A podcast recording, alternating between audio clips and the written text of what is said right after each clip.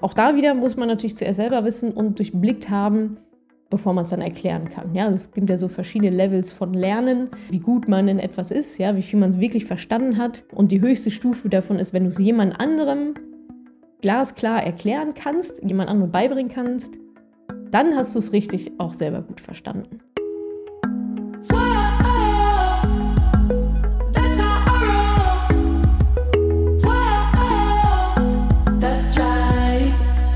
Salut ihr Money Pennies und ganz herzlich willkommen zu diesem Podcast zum Thema, was alle Eltern für die finanzielle Bildung ihrer Kinder tun sollen. In 15 Minuten erklärt. Schauen wir mal. Es geht also genau um dieses Thema, was sollten Eltern ihren Kindern beibringen? Was solltet ihr euren Kindern mitgeben an finanzieller Bildung? Ihr erfahrt in fünf Themenblöcken überhaupt erstmal, warum finanzielle Bildung für Kinder so wichtig ist, wo du anfangen solltest, sowie konkrete Tipps pro Altersgruppe des Kindes. Außerdem alles übers Taschengeld, wie viel und ab wann überhaupt und was sonst noch so wichtig ist, digitaler Umgang mit Geld heutzutage, Werbung, Konsum, Schulden, Investieren und so weiter. Bevor ich richtig eintauche in diese Folge, ein kurzer Disclaimer vorab. Was ist so neu bei Madame Moneypenny? Gibt es irgendwelche Neuigkeiten? Ja, gibt es. Und zwar ähm, haben wir ein neues Eventformat ins Leben gerufen, den Mentoring Day alle Mentoring-Teilnehmerinnen, die dafür quasi in Frage kommen, ihr bekommt eine E-Mail dazu oder habt wahrscheinlich schon eine E-Mail bekommen. Und im Mai ist auch wieder der Mentoring Alumni Day. Das heißt, da werden dann die letzten Alumni eingeladen. Da lernt ihr euch kennen. Das war letztes Jahr ganz große Klasse. Das wird auch richtig toll. Bekommt ihr eine E-Mail dazu. Und ja, wenn euch dieser Podcast gefällt, dann hinterlasst uns doch super gerne eine Bewertung hier bei Apple Podcasts oder wo auch immer ihr das Ding jetzt gerade hört. So, erster Punkt. Warum ist es eigentlich wichtig, deinem Kind einen guten Umgang mit Geld zu vermitteln? Ich sage es ja eigentlich immer wieder, ja. Also Aufgabe der Eltern ist die finanzielle Bildung der Kinder. Das macht niemand anderes. Das ist kein Schulfach. Meiner, meines Erachtens nach ist das auch gut so. Ja, nicht alles, was in der Schule so gelehrt wird, bereitet optimal fürs Leben vor. Das heißt, es ist eure Aufgabe als Eltern, euer Kind aufs Leben vorzubereiten. Punkt. Und da gehört Geld nun mal mit dazu. Genauso wie die Themen Gesundheit, Beziehung, Kommunikation, äh, Sport machen, Musikinstrumente lernen, was auch immer. Genauso gehört Geld eben auch damit rein. Geld ist keine Ausnahme, wo man irgendwelche Sonderlocken jetzt drehen muss, sondern Geld gehört da einfach komplett mit rein. Und die Finanzkompetenz wird natürlich von euch Eltern weitergegeben und eure Kinder gucken, was ihr so macht. Ja, ihr habt da eine Vorbildfunktion, dazu später mehr. Also die Kinder schauen auf euren Umgang mit Geld und die Kinder schauen auch auf euer Mindset, wie ihr mit Geld umgeht. Genauso übernehmen die natürlich auch negatives Verhalten, ja, wenn ihr euch ständig Sorgen macht oder Schulden habt oder äh, übermäßigen Konsum, das bekommen die natürlich alles mit. Und das Schöne ist ja, dass die Familie ein geschützter Rahmen ist, wo solche Dinge erlernt werden sollen müssen, wo die Kinder auch so ein bisschen ausprobieren können, vor allem auch spielerisch eben diesen Umgang mit Geld zu erlernen. Also es ist eure Aufgabe, dieses, ja, dieses, dieses Wissen, was ihr natürlich selber erstmal haben müsst, weiterzugeben. Da kommen wir auch schon direkt zum nächsten Punkt. Wo denn anfangen? Bei dir. Ja, der Anfangspunkt bist immer du selbst. Du bist der Anfang. Ja, du bist ein Vorbild, es kommt auf dein eigenes Wissen drauf an, was du hast, deine eigene finanzielle Bildung. Wenn die Crap ist, dann ist das das, was du an deine Kinder weitergibst. Kleine Story fällt mir dazu nebenbei ein. Ich bin ja auch jetzt vor kurzem Mutter geworden und ich habe mir während der Schwangerschaft quasi ein Manifest geschrieben mit so verschiedenen ja, Verhaltensweisen, also kurze Sätze, Philosophien, Motto und so weiter, was mir halt wichtig war, wo ich denke, okay, das, daran möchte ich mich halten, so möchte ich meine Mutterrolle ausfüllen. Und an erster Stelle steht, ich bin der Anfang. Das hängt bei mir am Spiegel. Ja, das sind so 10, 11 Punkte, das hängt bei mir am Badezimmerspiegel. Und der erste davon ist, du bist der Anfang. Und genau so ist es. Ja, nur wenn ich entspannt bin, kann ich meinem Kind auch Entspannung geben. Wenn ich gut genährt bin, kann ich mein Kind gut ernähren. Wenn ich gesund bin, ja, fällt es mir natürlich leichter, auch ein gesundes Kind aufzuziehen. Ganz logisch.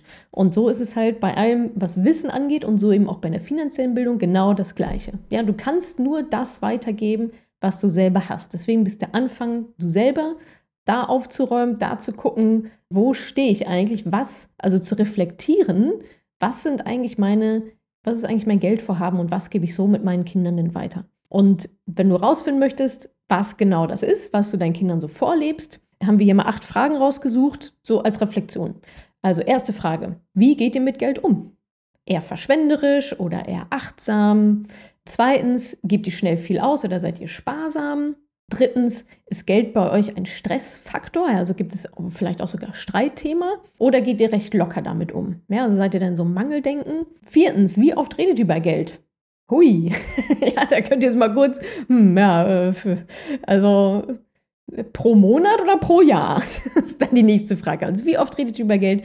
Und ist es eher positiv oder negativ? Ja, ist Geld etwas, was also Freude bereitet und Möglichkeiten und Freiheit gibt oder ist Geld eine Last und ein Mangel?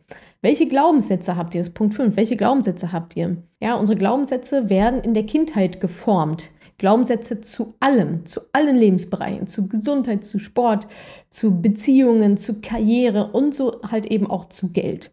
Und du legst also, oder ihr als Eltern, du als Elternteil, legst gerade die Glaubenssätze deiner Kinder fest zum Thema Geld. Und da gibt es natürlich positive und natürlich auch sehr, sehr negative und limitierende. Also da reflektieren, welche Glaubenssätze habe ich denn? Beispiel ist, alle Reichen sind geizig, alle Reichen sind böse. Ja, ja, kein Wunder, dann will natürlich auch keiner reich werden. Sechstens, wer geht denn bei euch mit Geld um? Ja, ist das eher so die männlich gelesene Person, also der Vater oder Opa oder Onkel oder so, ja? Also wie erzieht ihr eure Söhne und Töchter? Ist Geld Männersache oder ist es neutral? Ja, darauf mal zu achten, ist, glaube ich, auch sehr spannend. Siebtens, investierst du eigentlich selber? Ja, was macht dein ETF-Depot? Hast du dich damit auseinandergesetzt? Kannst du das deinem Kind zeigen? Achtens, führst du auch selber Haushaltsbuch, ja, also Money Management. Wie wird das eigentlich, wie wird das eigentlich gelebt in der Familie? Gibt es das ja oder nein?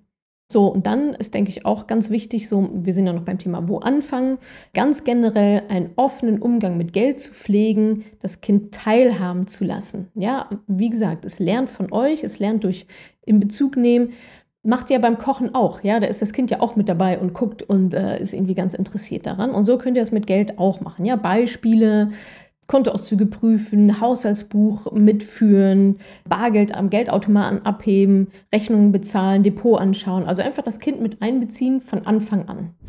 Kommen wir also zu den konkreten Tipps pro Altersklasse. Ab welchem Alter und was soll ich denn meinem Kind über Geld beibringen? Wie kann ich mein Kind da heranführen? Vier bis fünf Jahre, ja, da haben sie schon so ein erstes Verständnis von Zahlen und Mengen. Und finanzielle Gewohnheiten ja, kriegen die schon mit vor dem siebten Lebensjahr. Das heißt, da kann man auf jeden Fall anfangen, Taschengeld zu geben und natürlich alles zu hinterfragen, was ich euch vorhin schon erzählt habe. Also Taschengeld ist da vier bis fünf Jahre guter Anfang. Dann Kleinkinder und Vorschulkinder, also quasi eine Kategorie weiter, da kann man schon anfangen, Geld so ein bisschen spielerisch zu vermitteln, ja, die mit einzubeziehen, äh, denen auch mal ein bisschen Geld vielleicht in die Hand zu geben, einkaufen, spielen, Tauschgeschäfte machen, so einen Kaufmannsladen zu haben oder im Restaurant zu spielen, ja, wo es irgendwie um so eine Transaktion dann halt gibt, um das Konzept des Bezahlens zu vermitteln. Dann Grundschulkinder, da kann man schon sehr gut mit dem Sparschwein arbeiten und eben dann auch dem Taschengeld. Aber das Taschengeld auch vor allem dafür einsetzen, dass sie lernen zu sparen. Wie funktioniert das eigentlich? Da helfen natürlich auch konkrete Sparziele, auf die sie dann hinarbeiten können. Dazu später nochmal mehr. Was ich auch immer sehr schön finde, was ihr wisst, was ja auch ein großer Teil von Madame Moneypenny ist, ist das Konzept von Spenden. Ja, das kann man ein, einem Grundschulkind auch schon sehr gut vermitteln. Ja, und zu, da schwingt ja auch mit, mit Geld kann man Gutes bewirken. Das ist übrigens ein sehr schöner Glaubenssatz. Hier auch wieder Vorbildfunktion. Ja, spendet ihr selber als Eltern, spendest du als Elternteil selber. Da gibt es ja verschiedene ganz schöne Möglichkeiten zu spenden, über Plan International zum Beispiel oder eine Tierpatenschaft. Dann bekommt man auch Patenpost. Ja, das ist wieder was Anfassbares. Das, das kann man wieder sehr, sehr schön vermitteln, als jetzt mit einem Kontoauszug vor dem Gesicht des Kindes rumzuwedeln. Wir sind immer noch bei Grundschulkindern, was man da auch machen kann, Finanzbücher für Kinder ähm, lesen, so die ersten. Ja, da äh, kann ich sehr meine Kolleginnen von den Finanzinvestorinnen empfehlen. Die haben schöne Kinderbücher rausgebracht, alte Spielsachen zusammensammeln, auf dem Flohmarkt verkaufen. Es wird schon etwas kryptischer den Unterschied zwischen Vermögen zwischen Vermögenswerten und Verbindlichkeiten erklären. Dazu müsst ihr natürlich selber erstmal wissen. Ja, Vermögenswerte bringen Cash zu mir, Verbindlichkeiten ziehen mir Cash aus der Tasche. Jetzt mal ganz, ganz grob. Man kann auch sowas wie einen Kassensturz machen, ja, Sparschwein mal angucken, was ist dann da alles so drin, Budgetieren beibringen, ja, zum Beispiel Budget vom Kindergeburtstag miterleben lassen, Monopoly spielen, beim Bäcker bezahlen lassen. Ja, also ihr werdet da schon eure Möglichkeiten finden. Dann Teenager, junge Erwachsene. Da kann es dann auch schon sehr gut darum gehen, so ein bisschen auch auf die Ressourcen zu schauen. Ja, also Sparsamkeit im Verbrauch von Ressourcen wie Strom, Wasser, Gas, ja, das ganze Thema Nachhaltigkeit, digitale Tools wie ein Haushaltsbuch kann man da super gut einführen, Online-Banking näher bringen, ja, ist ja alles anfassbar, kann man sich anschauen. Da wird auch das Thema Geld verdienen dann so richtig relevant, ja, zum Beispiel mit Babysitten, mit Zeitung austragen, Rasenmähen, Autowaschen, keine Ahnung, womit die Kids heutzutage so ihr Geld verdienen. Das war das, womit ich es gemacht habe. Und klar, da geht es dann auch dann schon um Investieren an der Börse. Ja, Teenager, junge Erwachsene, die können ein eigenes Depot haben. Hoffentlich habt ihr eins dann für die Sprösslinge schon gemacht. Idealerweise, ja, dass da schon was liegt, wenn sie dann Teenager, junge Erwachsene sind. Oder ja, wenn ihr das jetzt gerade hört und habt schon Teenage-Kinder, dann fangt ihr halt jetzt damit an. Also um das Investieren an der Börse den auch beizubringen. Auch da wieder habt ihr selber ein Depot, ja. Also könnt ihr das vermitteln, was eure Kinder da an Wissen dann brauchen. Plus, was ich auch finde, der ganze Bereich Persönlichkeitsentwicklung gehört da auch mit rein. Finanzen ist ja nur ein Thema, ja, aber Persönlichkeitsentwicklung ganz generell, ja, Wachstum als Persönlichkeit, sich weiterentwickeln, sich weiterbilden, ins Humankapital investieren und so weiter. Das finde ich äh, geht sehr oft unter in diesem ganzen Finanzkontext, aber ist super wichtig für Teenager und junge Erwachsene, da mit in Berührung zu kommen. Ja? Also alle Bücher, die wir Erwachsene lesen, können die auch lesen in dem Bereich. Und von Anfang an eigentlich die ganze Zeit durchziehen, so früh wie möglich, gemeinsam Systeme schaffen. Ja, wir wollen ja auch Geld so ein bisschen für uns systematisieren. Was meine ich damit? Zum Beispiel verschiedene Spardosen gemeinsam zu basteln. Ja, es geht ja nicht nur um Sparen, Punkt, sondern es gibt ja ja, habt ihr vielleicht auch ein Kontensystem, verschiedene Kontenmodelle, die man Kindern auch schon beibringen kann. Ja, was kann ich mit Geld alles machen? Dann kann es dafür verschiedene Spardosen geben. Erstens kurzfristige Wünsche, ja, die gemischte Tüte von der Bude. das kann das sein. Morgen. Äh, heute kriege ich Taschengeld und morgen gebe ich es alles für Süßigkeiten aus. Zweitens, Sparen für einen Traum, also auch dieses langfristige Sparen zu vermitteln. Drittens, für Spenden. Ja, also auch dafür kann es eine kleine Dose geben für Spenden und dann natürlich sehr langfristig zum Investieren. Ja, Geld soll mehr werden, könnte da draufstehen. Also, ja, vielleicht fallen euch auch noch was, fällt euch auch noch was anderes ein, aber ich finde, das ist ein ganz schöner Mix aus kurzfristig sich auch Wünsche erfüllen, darum geht es ja auch. Langfristig für einen Traum zu sparen, zu spenden und dann ganz, ganz langfristig zu sagen, okay, das Geld, das brauche ich jetzt nicht Brauche ich die nächste Zeit auch nicht. Brauche ich nicht in meiner Traumdose. Das soll bitte investiert werden, Mama und Papa. Oder am gewissen Alter können sie es dann ja auch selber machen. Ja, also da steckt schon so viel drin, was unheimlich hilfreich ist, so dieses ganze Gelduniversum kennenzulernen. Und dann verdienen die eigenes Geld oder bekommen Taschengeld und dann könnt ihr wunderbar mit denen ja ihre 50 Cent aufteilen, 10 Cent jeweils in die einzelnen Spardosen. Also das ist doch total toll. Und natürlich auch ein gemeinsames System ist selbstverständlich auch ein Kinderdepot. Ja, also ich hoffe, ihr habt ein Depot und ich hoffe, eure Kinder haben dann auch ein Kinderdepot, in welcher Form auch immer. Und da einfach mal zwischendurch auch mit drauf zu schauen, das ist auch ein System. Ja, zu sagen, ja, hier fließt immer das Geld von Oma und Opa, äh, das fließt auf das Konto und dann schicken wir das in dein Depot rein und guck mal, wie das wächst. So, kommen wir zu Punkt 4, Taschengeld. Ab welchem Alter sollte man Taschengeld geben und wie viel? Also Alter 5 bis 18 Jahren, wöchentliches oder monatliches Taschengeld. Solltet ihr da auf jeden Fall auszahlen. Ich finde wöchentlich ehrlicherweise schöner, weil es dann zu so einer Art Gewohnheit wird und auch immer wieder präsent ist, immer wieder präsent ist. Und so können Sie mit kleineren Beträgen erstmal anfangen, ja, das zu lernen, bevor dann monatlich vielleicht mehr Geld dann kommt. Natürlich kann man das irgendwann, ja, wenn die schon dann älter sind, kann man das sicherlich dann auch monatlich dann machen. Genau, also schult natürlich das finanzielle Verantwortungsbewusstsein ganz, ganz enorm. Ja, also diese Verantwortung mit dem eigenen Geld auch umzugehen. Ja, das macht es nochmal anfassbar haptisch. Ich würde auf jeden Fall empfehlen, Bargeld als Taschengeld zu nehmen, nicht irgendwas zu überweisen. Das ist wieder so weit weg, so, ja, da fehlt der Bezug. Und so lernen sie natürlich eben Geld aus, also Geld bekommen, Geld ausgeben, Geld sparen, wie zum Beispiel in diesen verschiedenen Dosen, die ich vorhin beschrieben habe. Ein paar Zahlen dazu. 71 Prozent der Kinder zwischen 4 und 6 Jahren bekommen Taschengeld. Bei den 10- bis 12-Jährigen sind es sogar 95 Prozent. Ja, also wenn ihr so um den Dreh anfangt, also wenn ihr mit vier Jahren anfangt, seid ihr schon ganz gut dabei. Wie viel bekommen die Kids denn so durchschnittlich in Deutschland pro Monat? Das ist jetzt pro Monat. Also vier bis sechs Jahre sind wir bei 6,65 Euro. Sieben bis neun Jahre sind wir bei 10,13 Euro. Das sind sehr genaue Zahlen hier. 10 bis 15 Jahre reden wir von 14,54 Euro. 13 bis 15 Jahre knappe 20 Euro, 16 bis 18 Jahre 22 Euro.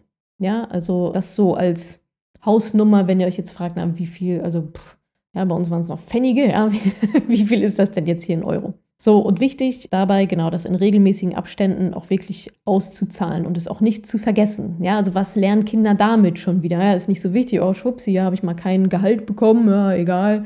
Also auch da lebt ihr eine gewisse Kontinuität vor und eine gewisse Wichtigkeit und auch eure Verantwortung euren Kindern und auch dem Geld gegenüber, dass diese Transaktion stattfindet. Ja, ihr seid verlässlich auf der einen Seite, also wird das Kind verlässlich auf der anderen Seite sein.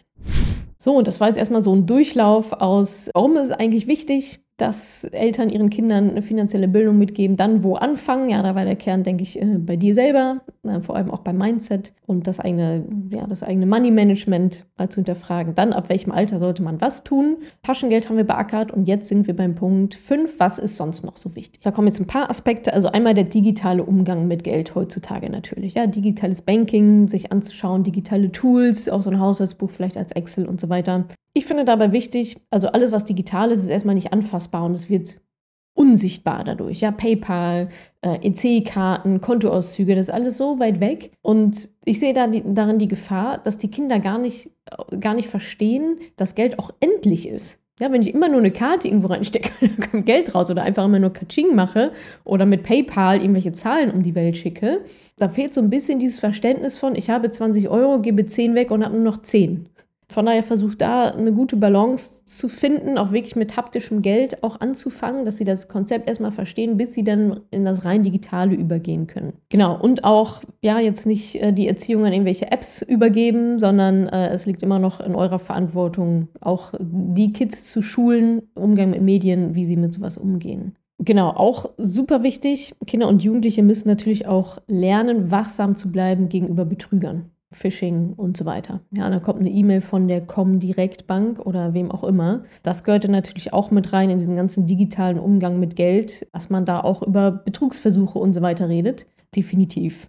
So, nächster Block Werbung und Konsum. Ja, äh, dass ihr da einfach mit euren Kids mal drüber sprecht. Guckt euch Werbung an. Ja, erklärt so ein bisschen, was steht jetzt dahinter. Ja, da bezahlt jetzt jemand dafür, dass dieser Werbespot da läuft. Warum macht er das? Ja, also was steckt so ein bisschen dahinter? Aber auch da gar nicht verteufeln. Ja, Werbung ist nichts Schlechtes. Ja, ich persönlich mag Werbung eigentlich recht gerne, denn je besser sie gemacht ist, gerade online, ja, je besser sie auf mich äh, zugeschnitten ist, desto mehr hilft es mir auch in meinem Alltag. Da muss ich nicht irgendwie 20 Sachen durchforsten, sondern ich bekomme eine gute Anzeige und denke mir, geil, woher wissen die eigentlich, dass ich das jetzt genau suche?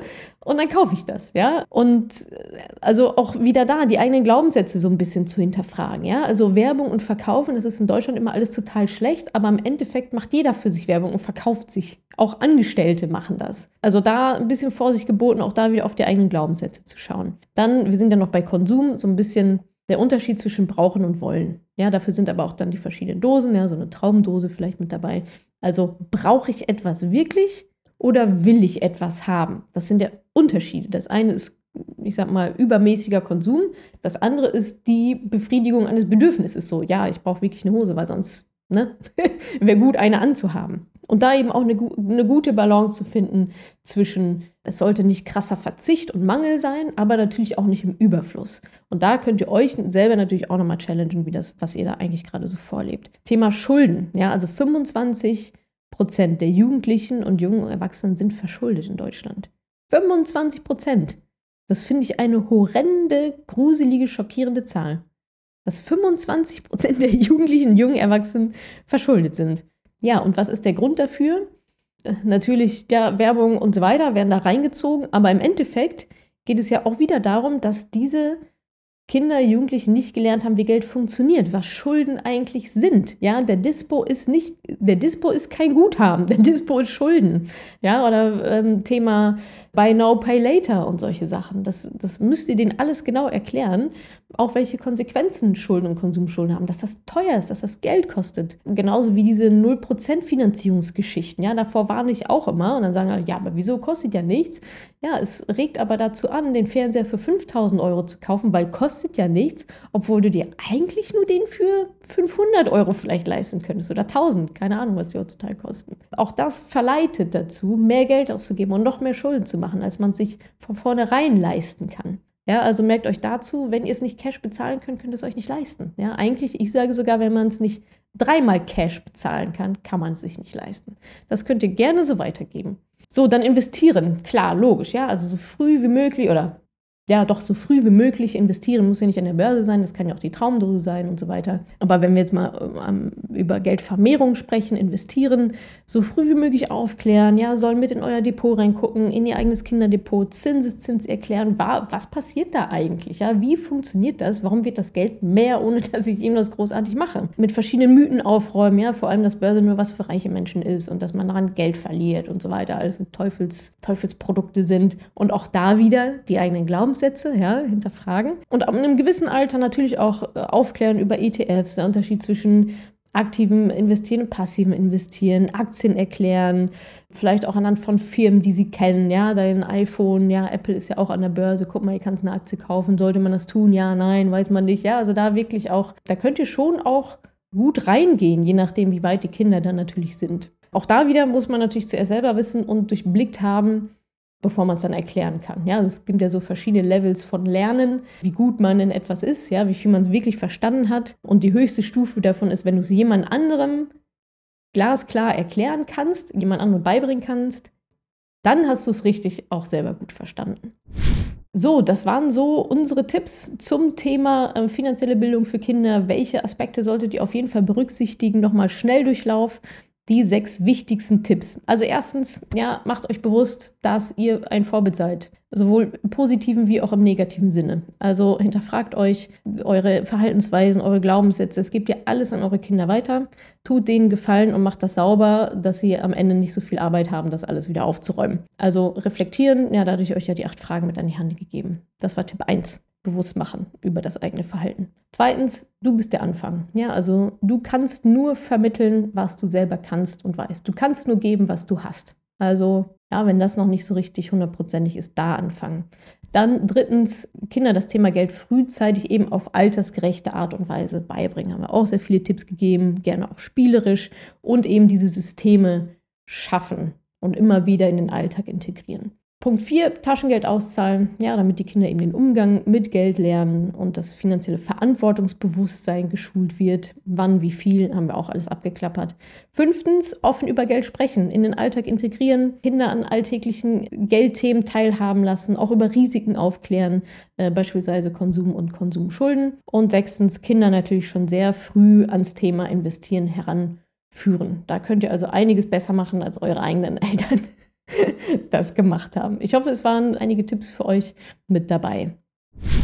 So, zum Schluss habe ich hier noch eine Bewertung von Trustpilot von Maren. Die hat hier bewertet unser Mentoring-Programm. Sie schreibt, es lohnt sich tausendfach. Das Madame Moneypenny Mentoring kann ich nur jedem empfehlen. Ja, man kann sich vieles selbst beibringen und man denkt auch, dass man das schon alles richtig gemacht hat, aber eine richtige Aufarbeitung von 0 auf 100 gibt es nur in diesem Mentoring und glaubt mir, ich wollte es auch alleine machen.